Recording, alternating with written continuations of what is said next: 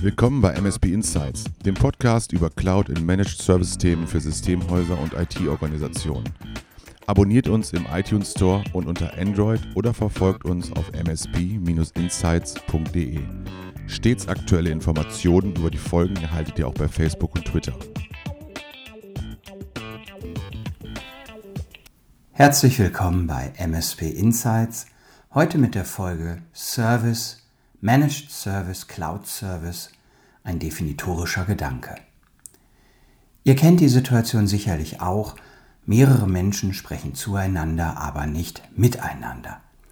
Eine mögliche Ursache dafür ist, dass wir Menschen bei gängigen Begrifflichkeiten annehmen, dass alle ohnehin das gleiche Verständnis haben und einfach loslegen.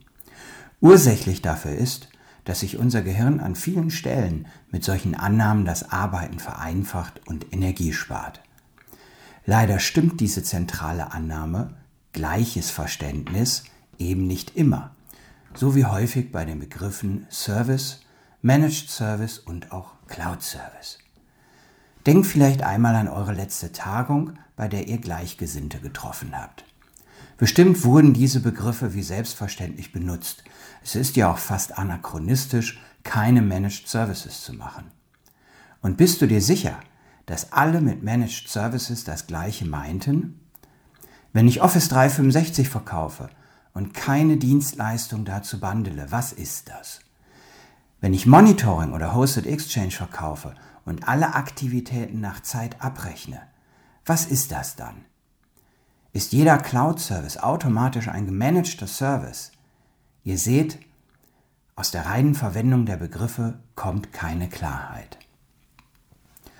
Auch in meinen Beratungsprojekten stelle ich mitunter fest, dass zum Beispiel die interne Führungsebene beim Kunden unterschiedliche Interpretationen hat, was ein Managed Service ist und was zum Beispiel als Pendant Cloud Services sind.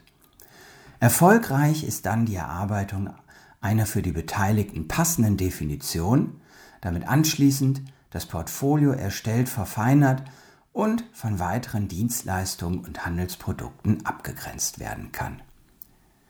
Gerne möchte ich euch in dieser Folge einen Vorschlag für die Definition dieser wichtigen Begriffe machen, mit dem ihr dann ganz konkret in euren Unternehmen und mit Kunden arbeiten könnt, wenn ihr wollt. Starten wir mit dem Begriff Service der in allen Varianten Teil des Terminus ist. Was ist ein Service oder auch ein IT-Service? Einen guten Hinweis liefert uns Robert Siebert in seinem Podcast IT Management Podcast. Den Link findet ihr im Blog auf msp-insights.de zu dieser Folge. Robert meint, ein Service sei ein Bündel aus Nutzeffekten. Diese Richtung finde ich gut, denn der Auftraggeber soll für den Service ja auch zahlen und das geht besser bei darstellbarem und definiertem Nutzen. Im Umkehrschluss ist damit ein technischer Vorgang, zum Beispiel das Einrichten eines Projektlaufwerks, kein Service auf der obersten Kundenebene, da daraus kein direkter Nutzen erwächst. Der Service gemeinsames Projektlaufwerk liefert einen Nutzen und für diesen benötigt es dann mehrere Service Requests, die an den Service gebunden sind und eigenständig für den Kunden keinen Sinn ergeben. Solche Service Requests sind das Einrichten des Projektlaufwerks, ein neuer Benutzer oder vielleicht das Vergrößern des Speicherplatzes. Ein Service liefert also einen definierten Nutzen, hat zugeordnete Service Requests zum Steuern des Betriebs und ein Support Level zur Service Request Annahme. Das ist ein Service. Was unterscheidet diesen Service jetzt von einem Managed Service? Das ist eine sehr spannende Frage. Erst einmal erfüllt ein Managed Service alle drei Kriterien eines Service.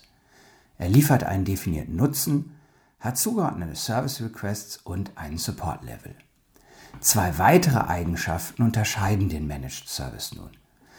Denn er baut sich aus wiederkehrenden Tätigkeiten und Dienstleistungen auf, die den Nutzen und den Wert des Service für den Kunden sichtbar erhöhen. Beispiel. Wir können dem Kunden als reinen Service eine lokale Backup-Lösung liefern, installieren und er kann uns im Problemfalle anrufen. Dann ist das noch nicht gemanagt. Oder wir überprüfen regelmäßig die Datensicherung und machen testweise Rücksicherung. Dann ist das ein Managed Service, da der Nutzer aus dem Service Backup verbessert und sichergestellt ist. Die zweite zusätzliche Eigenschaft eines Managed Service ist der aufwandsunabhängige Preis.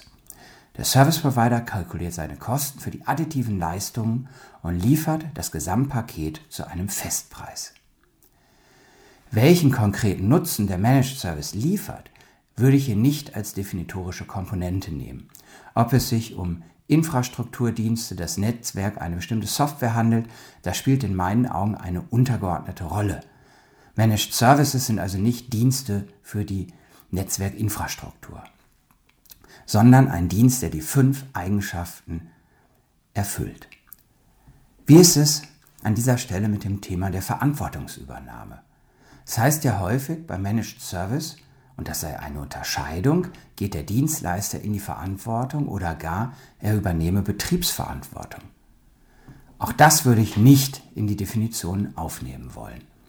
Einerseits ist der Dienstleister bei einem einmaligen und auch bei wiederkehrenden Services aus Kundensicht immer in, die, in der Ergebnisverantwortung, denn er soll ja einen definierten Nutzen liefern.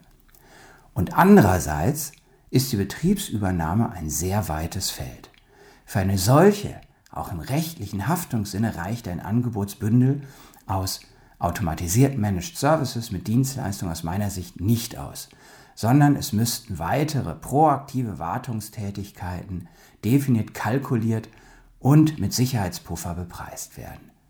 Beim Service ist der Provider also grundsätzlich in der Ergebnisverantwortung.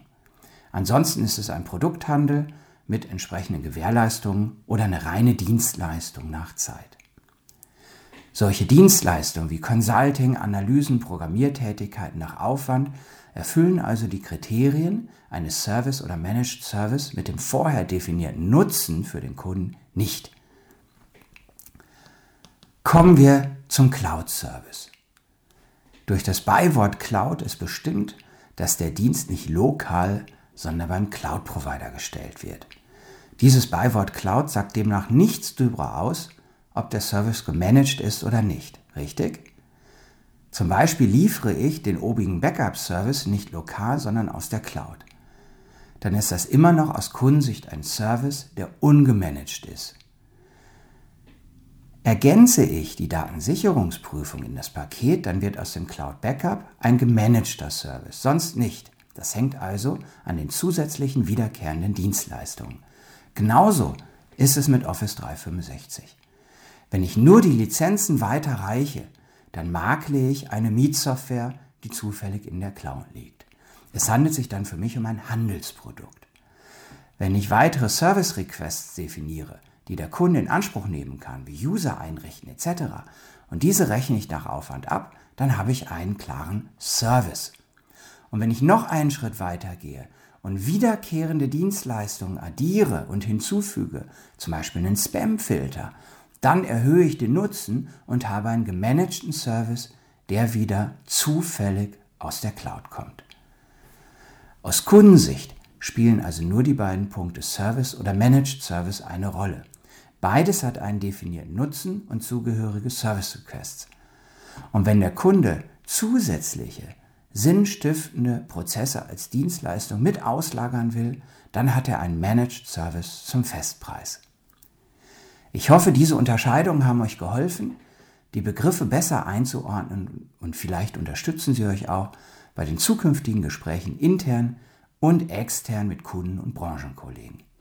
Gerne stehe ich euch für tiefergehende Bewertungen und einen Austausch auch immer persönlich unter o.kaiser.ubega zur Verfügung.